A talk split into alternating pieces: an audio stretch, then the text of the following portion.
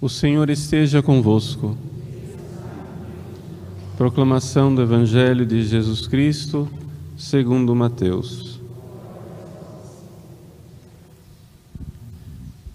Naquele tempo, Pedro aproximou-se de Jesus e perguntou: Senhor, quantas vezes devo perdoar se meu irmão pecar contra mim?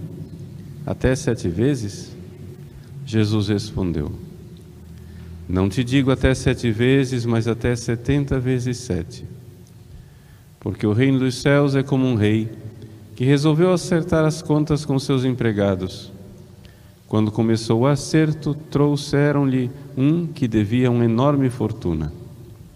Como o empregado não tivesse com o que pagar, o patrão mandou que fosse vendido como escravo, junto com a mulher e os filhos e tudo o que possuía, para que pagasse a dívida.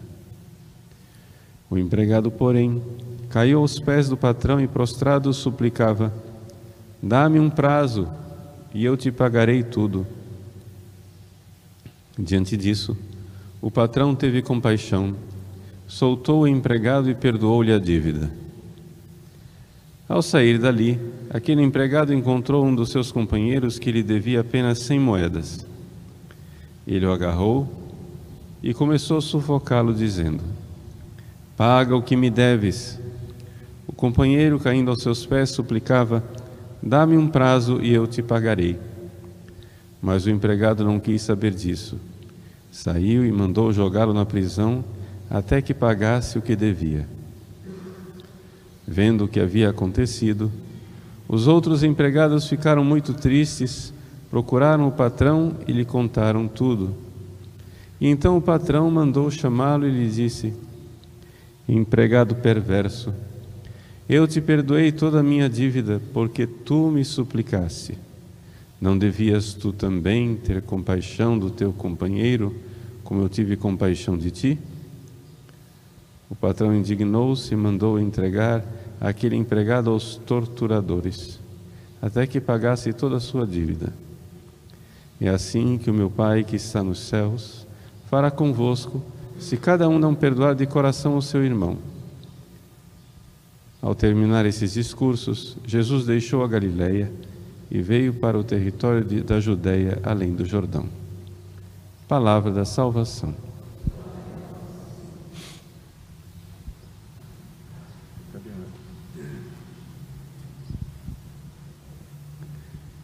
Meus queridos irmãos e irmãs, celebramos com alegria a memória de Santa Clara de Assis. Uma parte das pessoas conhece a vida de São Francisco, mas conhece muito pouco de Santa Clara. Ou seja, Clara passa para a história como simplesmente é, a primeira menina que se consagrou como Clarissa de uma obra que era toda e completamente de Francisco. Isso é uma simplificação da história. Vamos entender uns breves pontos sobre a vida de Santa Clara, para que a gente possa então é, colher algo para a nossa vida. Vejam, ao contrário de Francisco, Clara era de família nobre. Francisco não era de família nobre, ele era de família burguesa. O que quer dizer isso? Acontece, acontece que na Idade Média havia, né, basicamente, três classes: o clero, não é? os nobres. Quem que eram os nobres? Os nobres eram os cavaleiros que protegiam as pessoas que iam à guerra, que eram responsáveis pela segurança numa Europa toda agitada pelo ataque dos bárbaros, dos vikings, etc., alguém tinha que proteger as pessoas. Então, era, digamos assim, os nobres eram o exército civil é, e, portanto, tinha o povo em geral que trabalhava e que, é, digamos, contava com a ajuda desses nobres que eram, que eram líderes que sabiam como guerrear, como proteger, como organizar o governo. Acontece, porém, que já na Idade Média começou aos poucos a surgir uma espécie de classe diferente, ou seja, uma classe de pessoas que eram povo, mas que tinha mais dinheiro do que o povo costumava ter. Né?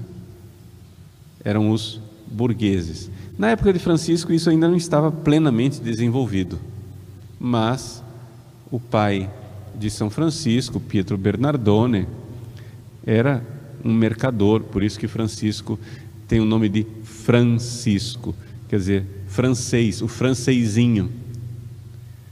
O pai dele fazia comércio com a França, etc e tal, e em homenagem à França colocou o nome dele de francesinho, né? Bom, enfim, o que interessa é o seguinte: em si mesmo, Francisco não era de família nobre. Clara era de família nobre. Francisco era um homem do povo, entre aspas. Era rico, mas era um homem do povo. Francisco, então, se começou a dedicar uma vida de pobreza, de não queria entrar num mosteiro, num convento. São Francisco amava Jesus pobre. Ou seja, Deus, sendo rico, se fez pobre. E se fez pobre por amor a nós. Deus, tendo tudo, veio viver o nosso nada. Deus, tendo a glória do céu, veio viver a miséria da nossa terra. Deus veio e se esvaziou a si mesmo. Esse ato de amor de Jesus para conosco, o fato de que Jesus nos amou desta maneira, se fazendo pobre, é aqui que está baseada toda a realidade da pobreza franciscana. Se nós não entendermos isso, não entenderemos nada a respeito de Clara de Assis. Nós do século XXI temos a tendência de pensar pobres em termos de classe social, de marxismo, de justiça social, de caridade, precisamos ajudar os pobres, tirar o pobre da pobreza, etc. e tal. Veja, Francisco e o franciscanismo têm a ver com o amor concreto, com o pobre, de tirar o pobre da pobreza, de ajudar, de esmolas, etc. Tudo isso. Não estou negando nada disso. Mas não é essa a alma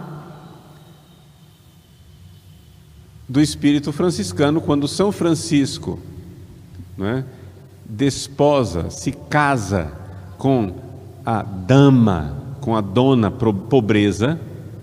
Por que, ele quis se casar com a pobreza? O que, que é essa pobreza com a qual ele quis se casar? Porque vejam só, não sei, as pessoas parece que não pensam, né?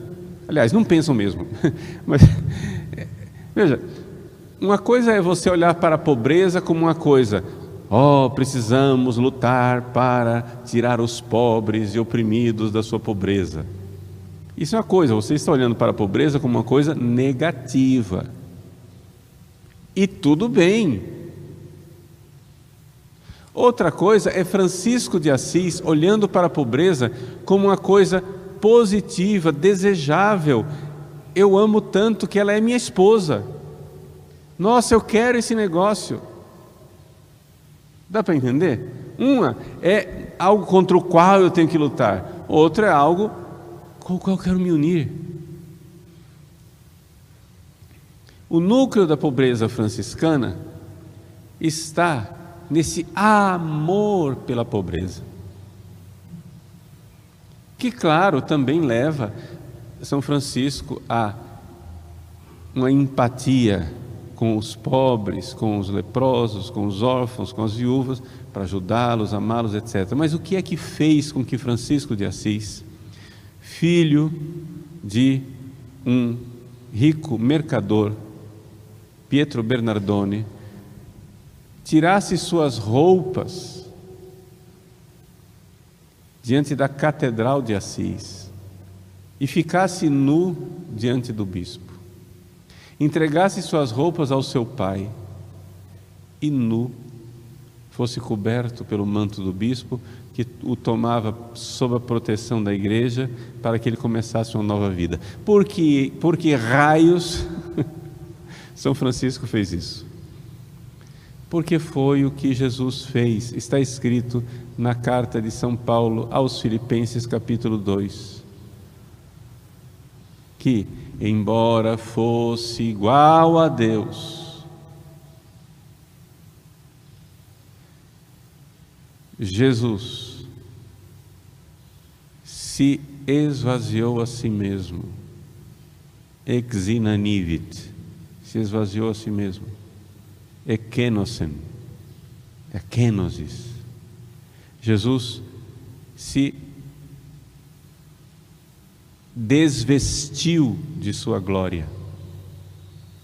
Jesus ficou nu de sua glória e tomou o hábito, a roupa de penitente, por assim dizer, de franciscano, de pobre, de humildade para viver a nossa miséria. Ele assumiu sobre si nossas dores, etc, etc. E o que fez Jesus fazer isso? O grande amor de Deus para conosco. É este amor que encanta Francisco. Por isso, quando é típico da espiritualidade franciscana, a devoção ao presépio. Foi São Francisco que inventou o primeiro presépio. Por quê? Porque era a dona pobreza. Ou seja, Deus se fez pobre. E a pobreza, aquele menino envolto em faixas, num coxo. Vejam com que amor nós fomos amados. Ele fez isso por mim. Ele me amou. E é este amor que arde no coração de Francisco. Se nós não entendemos isso, não entendemos nada de franciscanismo. E então este homem que quis esvaziar-se a si mesmo, como Jesus, na imitação de Cristo, não é? fez isso não somente de boa vontade, mas fez isso misticamente, a tal ponto que Nosso Senhor o escolheu para ser marcado com suas próprias chagas. Os estigmas de São Francisco. Como que Deus selando em sua carne e dizendo: É isso mesmo, Francisco. Você quis me imitar, então deixa eu mostrar para você que ninguém pode me imitar se eu não der a ele a graça, a força de me imitar, e se não for eu a modelar o coração e configurar o homem crístico, o homem configurado a Cristo, que foi obra de Cristo. Francisco tornou-se o homem configurado a Cristo. Ora, sendo ele o homem configurado a Cristo, é evidente que ele atraía todos a si. Este amor, São Francisco era um farol. Então, a partir deste amor pelo Cristo, pobre, querendo responder, né? vai e faz o mesmo. São Francisco começou a entender aquelas passagens do Evangelho que diz: quem quiser me seguir, renuncie a si mesmo. Aquela passagem de Jesus ao jovem rico: vai e vende tudo que tem, dá aos pobres e me siga. Então entra Clara de Assis. São Francisco começou a mexer, começou a atrair, então, tinha já seus seguidores, homens. É evidente que ele começou a mexer também com as mulheres que dizem: Nós também queremos. Nós também queremos viver essa pobreza. E então, Clara decidiu seguir Jesus, eh, Francisco. Mas como fazer? Então ficou combinado o seguinte: no domingo de Ramos, dia de festa das palmas, Clara, que era nobre, se vestiu com toda a sua nobreza. Vestiu-se ajaezada de todas as riquezas que ela poderia colocar num dia de festa e de júbilo.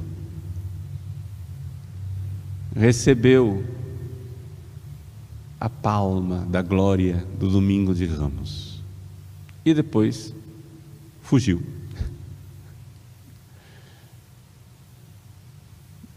Imitando o gesto de Cristo, que naquela Semana Santa, aclamado Rei, né? Osana ao Rei, Osana, Osana, Osana, foi e se esvaziou a si mesmo na cruz.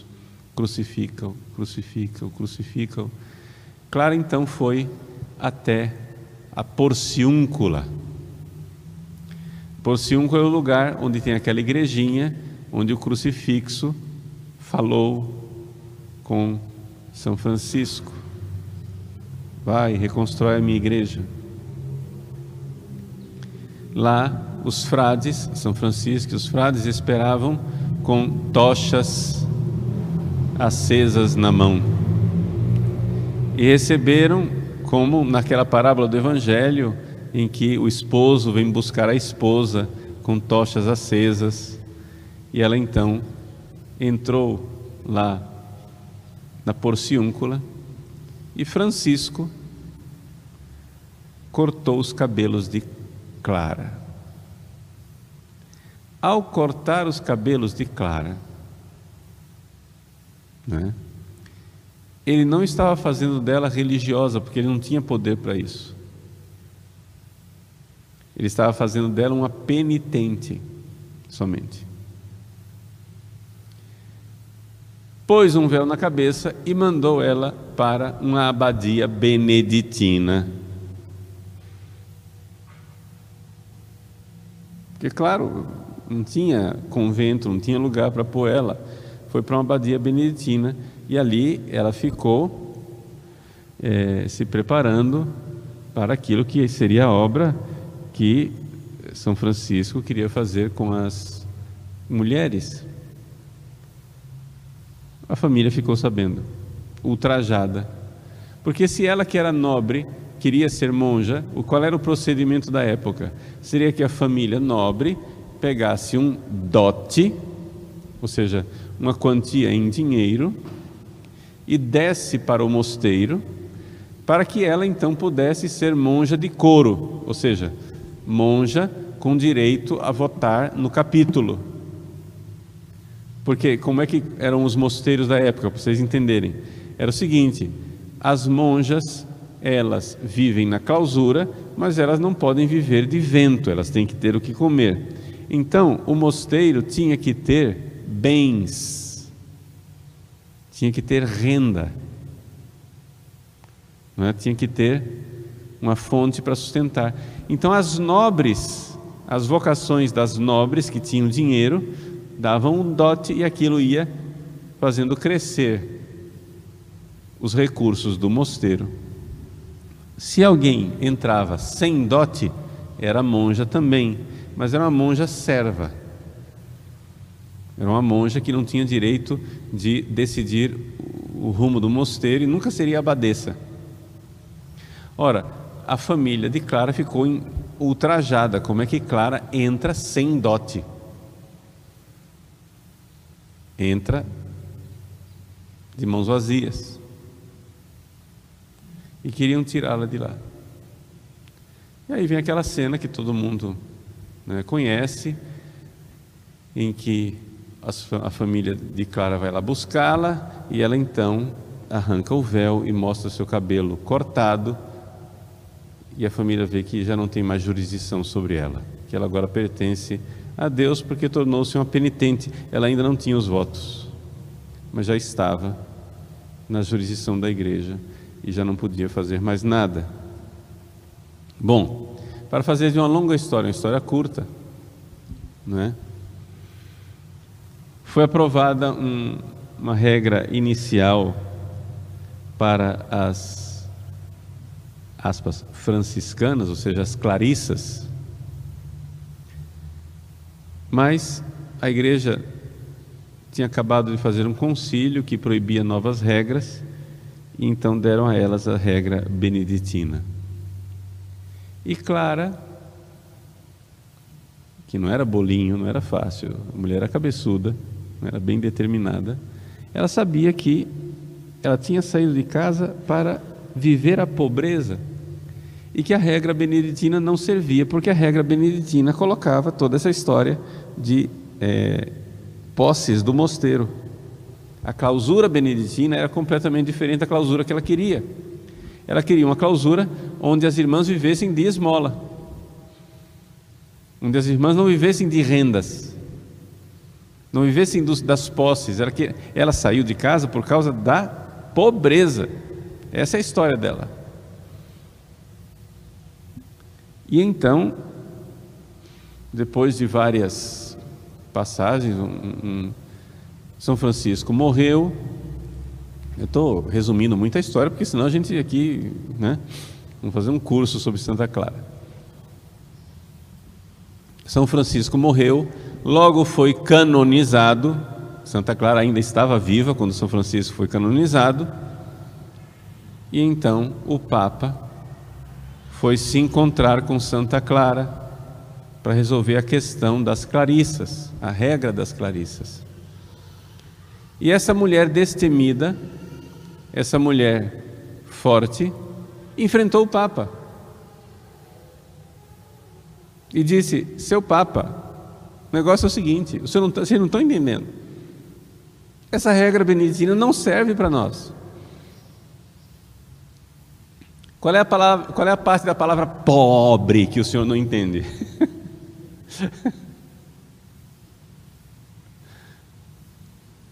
Viver mesmo da pobreza. Porque é este o amor é esse o amor.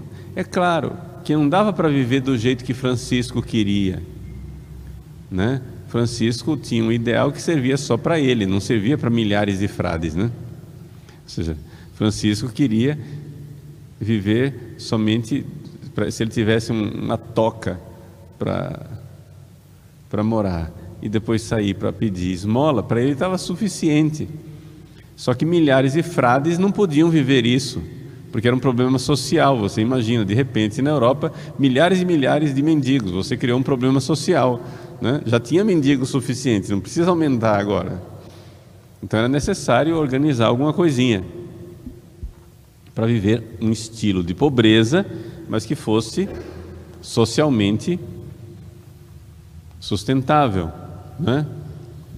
Assim também, Clara, ou seja, na época, só se compreendia a vida religiosa feminina como uma vida de clausura, não é? Então, como viver uma clausura em que as, as irmãs estivessem verdadeiramente é, protegidas dentro da clausura, mas que ao mesmo tempo é, pudessem ter contato com o povo para receber as doações, para ter contato com os frades, etc, etc. Então, assim foi sendo formado esse novo estilo de vida, que é o estilo das clarissas. Para a nossa vida, o que é que nós podemos aprender? Essa, este amor de Cristo por nós.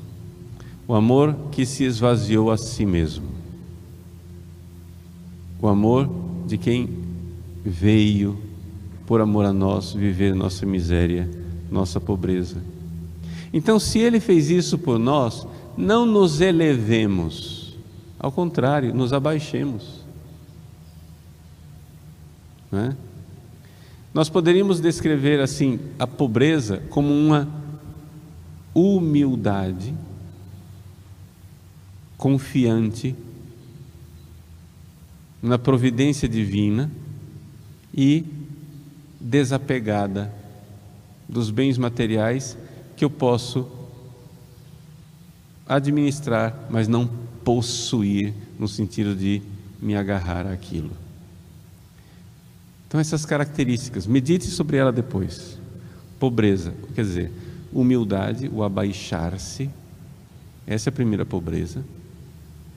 Mas um abaixar-se cheio de confiança, porque ele se abaixou porque Ele me amou e eu confio que Ele cuida de mim. Confiança na providência divina e o uso dos bens materiais simplesmente como meios bastante relativos, sem dar a eles importância. E por que essa pobreza? Esse, essa humilde confiança na providência, esse desapego? Porque Ele se fez pobre por amor a mim. O amor de Cristo. É o amor de Cristo que é a verdadeira razão da pobreza de Francisco e de Clara. Este Deus infinito de amor, que fez-se pobre por mim, Ele vem na pobreza dos elementos do pão e do vinho, vem nessas aparências de pão e de vinho para nós pobres, para nos enriquecer com o seu amor.